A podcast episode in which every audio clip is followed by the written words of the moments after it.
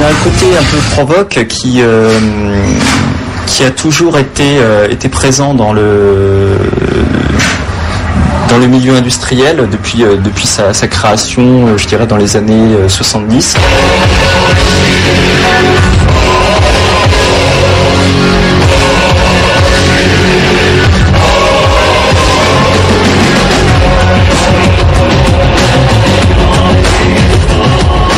Milieu industriel en fait est né euh, par, euh, par un artiste, par un groupe d'artistes qui s'appelait euh, Throbbing Whistle l'époque, qui a maintenant disparu, qui est, devenu, euh, qui est devenu plusieurs, plusieurs, qui a muté en fait sous plusieurs noms et qui a donné le terme de industriel en fait à tout ce qui était vraiment contre euh, contre cette euh, fameuse industrie du disque. Dans ce type de musique qui est aussi très très diversifié puisqu'il va du bruit le plus pur à la mélodie euh, très ambiante, les, les, les, nappes, les, les, grandes vagues atmosphériques, ça, ça, amène ça amène des choses beaucoup plus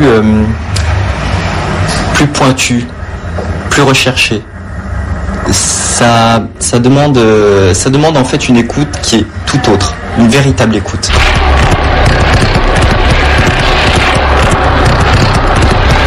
On n'arrive jamais à la musique industrielle directement.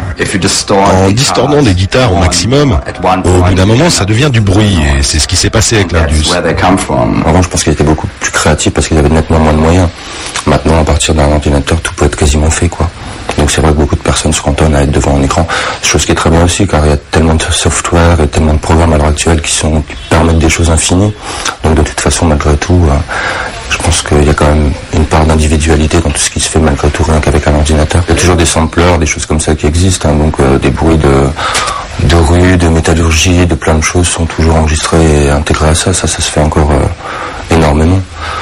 Sinon, euh, par rapport ce qui se faisait avant, c'est sûr que bon, il existe toujours des groupes comme Night Button et autres qui vont toujours utiliser euh, le BABA de groupes euh, entre guillemets industriels du début des années 80, c'est-à-dire guitare, basse, batterie, plus euh, différents aspects qui vont rajouter, type, je sais pas, tronçonneuse, je sais pas, machine à coudre, enfin un peu tout quoi.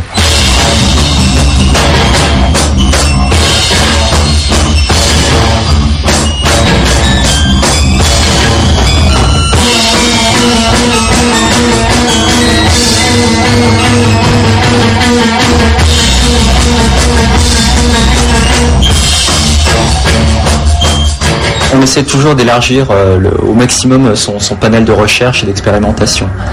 Donc euh, depuis, euh, depuis le temps que ça existe, en fait, depuis, depuis 20, 20 ou 30 ans, cette, cette recherche n'a été que plus florissante et plus poussée. On en est arrivé à, des, choses complètement différentes des origines jusqu'à maintenant. Et je pense que c'est pas terminé. L'évolution de toute façon de cette scène, c'est des choses comme euh, Splendor Geometrico qui donne suite à des choses comme Inland Starvation, à des groupes comme SPK qui donnent suite à, différents autres groupes. Enfin, tout part de là quand même, quoi. TG et autres, bien sûr. Il y a beaucoup de choses qui se regroupent de toute façon à l'heure actuelle. hein. Des labels comme Hansen, Iman et tout ça font des choses qui peuvent ressembler à des labels comme Warp à l'heure actuelle. Euh, bon, il des choses de toute façon euh, très dure, comme la scène japonaise, noise et brutiste, avec des gens comme Merzbo, comme O, comme Masona, comme autres.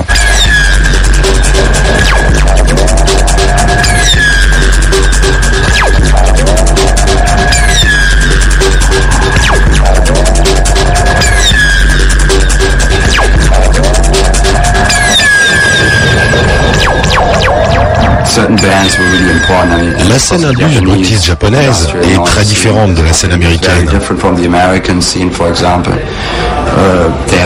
Ces dix dernières années, les Japonais ont été très importants car ils ont vraiment poussé le son vers les extrêmes, notamment des gens comme Merzbow. Leur façon d'explorer les sons est à des années-lumière de la scène électronique occidentale. C'est hallucinant ce qui se passe là-bas. Uh, it's it's very amazing. I think it's uh,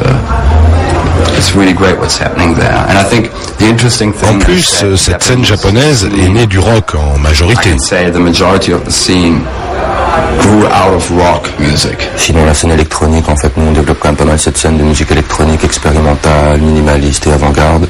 Donc avec des labels comme Touch, Mi Plateau, Mego et autres, qui sont à la pointe à l'heure actuelle des, euh, des avancées technologiques. logique par rapport à la musique. En France, on n'est pas très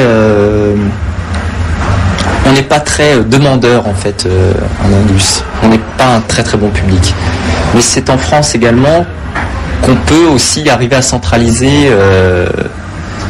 le plus de monde dans la scène internationale.